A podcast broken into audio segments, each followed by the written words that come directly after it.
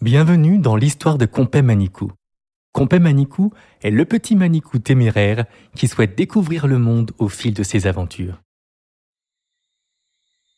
Il fait très chaud aujourd'hui. Il n'y a pas de vent. Pas la moindre brise. Les herbes les plus fines, habituellement bercées par les courants d'air, restent immobiles. Compé Manicou aurait aimé rester dans son terrier bien au frais mais il doit aller à l'école.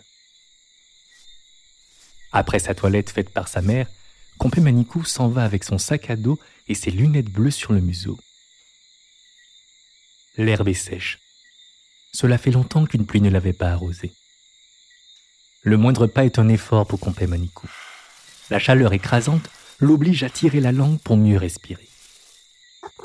C'en est trop. Il fait une petite pause au bord de la rivière pour se désaltérer. Chauffée par les grosses roches, l'eau, d'habitude froide, est à peine fraîche. En temps normal, les abords de la rivière sont le point de rencontre des oiseaux. Mais étrangement, il n'y a personne. Ni merle, ni rouge-gorge, ni... Ah oui, si, il y a quelqu'un. Un pipiri. Il est en pleine recherche de brindilles. Compé Manicou, curieux de ne voir personne, lui demande où sont les autres oiseaux. Le pépiri lui répond qu'ils sont dans leur nid. Que cette chaleur ne présage rien de bon. S'il est encore dehors, c'est pour ramasser les derniers branchages qui lui permettront de consolider son nid. D'un coup d'aile, le bec plein de brindilles, il s'envole et disparaît entre les branches. C'est essoufflé et en sueur que Compé Manicou arrive à l'école. Dans la cour, ses camarades faisaient la queue près des robinets pour se rafraîchir.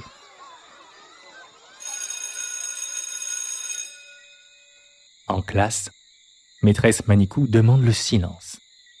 Elle a une annonce à faire. L'école des petits Manicou sera fermée demain. L'agitation reprend dans la classe. Certains sont contents de pouvoir rester chez eux, d'autres déçus de ne pas pouvoir retrouver leurs copains. Compé Manicou, lui, est inquiet. Depuis la rentrée, c'est la première fois que l'école sera fermée. Il aime bien l'école. Il y apprend de nouvelles choses. C'est un peu comme sa deuxième maison. Il aime la cour et son grand avocatier au centre. Il aime le bâtiment principal en bois de goyavier et ses fenêtres roses. Il aime la cantine avec son toit en feuilles de bananier et bien évidemment les bons petits plats que l'on y sert. Maîtresse Manicou semblait elle aussi inquiète. C'est d'une voix grave qu'elle explique que la météo de demain sera très mauvaise. Trop mauvaise pour garder l'école ouverte. Les grandes frégates noires, les plus grands oiseaux de Martinique sont formels. Un cyclone est en approche. Ils ont survolé la mer jusqu'au canal de Sainte-Lucie.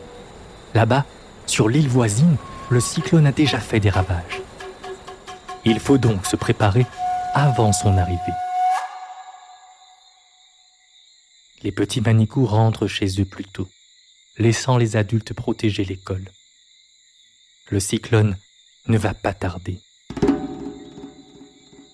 De retour chez lui, Compé Manicou et ses six frères et sœurs aident leur mère à sécuriser le terrier.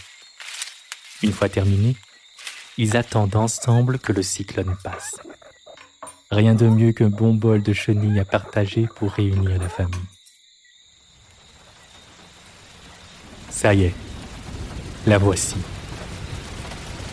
La pluie est arrivée et elle n'est pas seule. Avec elle, les éclairs, les orages, mais surtout le vent. Ce vent qui s'était caché pendant si longtemps revient et il n'est pas content. Compé-Manicou entend des branches d'arbres qui se cassent à l'extérieur du terrier. Les rafales emportent tout sous leur passage. Il espère que tout se passe pour le mieux.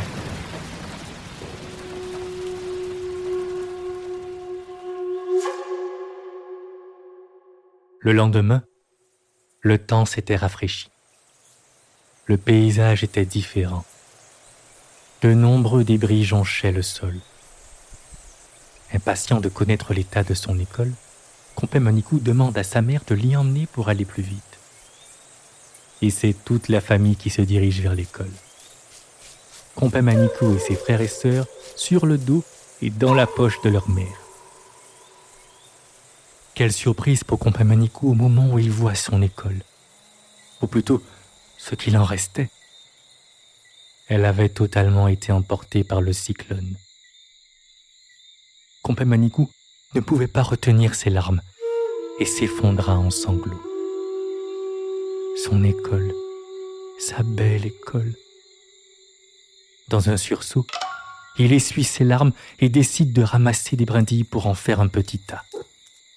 Il pensait que, comme les oiseaux, il pourrait reconstruire son école. Mais il se rendit vite compte qu'avec ses petites pattes, il n'irait pas bien loin.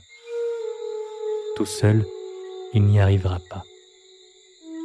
Les larmes reviennent et coulent le long de ses joues. Entre deux sanglots, ses petites oreilles se redressent. Il entend du bruit derrière lui. Il se retourne et voit ses camarades de classe. Accompagnés de leurs parents, ils essaient de se frayer un chemin au milieu des débris de la forêt. Tout ce petit monde eut la même réaction que Compé Manicou en constatant le désastre. La tristesse, suivie du désir de reconstruire. Sans même se consulter, du même élan, les Manicous se sont mis au travail. Certains ramassaient du bois, d'autres triaient ce qu'il restait du matériel scolaire, et les parents s'occupaient des choses plus lourdes. Maîtresse Manicou était le chef d'orchestre. Ensemble, ils ont vite fait de tout nettoyer. On entendit tout à coup un chant venu du ciel. C'étaient les perroquets d'Haïti venus apporter leur aide. Ils n'étaient pas seuls. Une équipe de raccoons de Guadeloupe était là aussi. Cahiers, livres, crayons, paniers pour la récolte des fruits, et même de quoi reconstruire l'école. Les amis des îles voisines avaient pensé à tout. Maîtresse Manicou fut émue par tant de solidarité. Compé Manicou se rendit compte qu'ensemble, on est plus fort. Dans les moments de tristesse, il est bon de savoir que l'on n'est pas seul. C'est grâce à l'aide de tout un chacun que les petits Manicous pourront rapidement retourner dans leur école.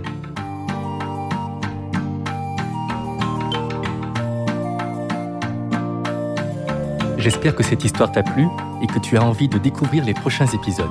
Les aventures de Compé Manicou, un podcast original Tand, écrit et interprété par Guillaume Ruffin, composition musicale et habillage sonore Emmanuel Icaré, chant Valériane Edmond Mariette. Au paquet.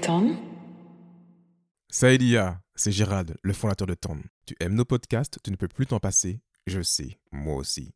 Nous avons mis en place l'abonnement participatif et j'y crois énormément. C'est toi qui décides du montant de ton abonnement. Cela peut être 50 centimes, 1 euro, 5 euros ou plus. Le montant est libre. Pour ce faire, c'est très simple. Il suffit de cliquer dans la description des épisodes sur le lien Libère API. À très vite. Merci de ton soutien et bonne écoute.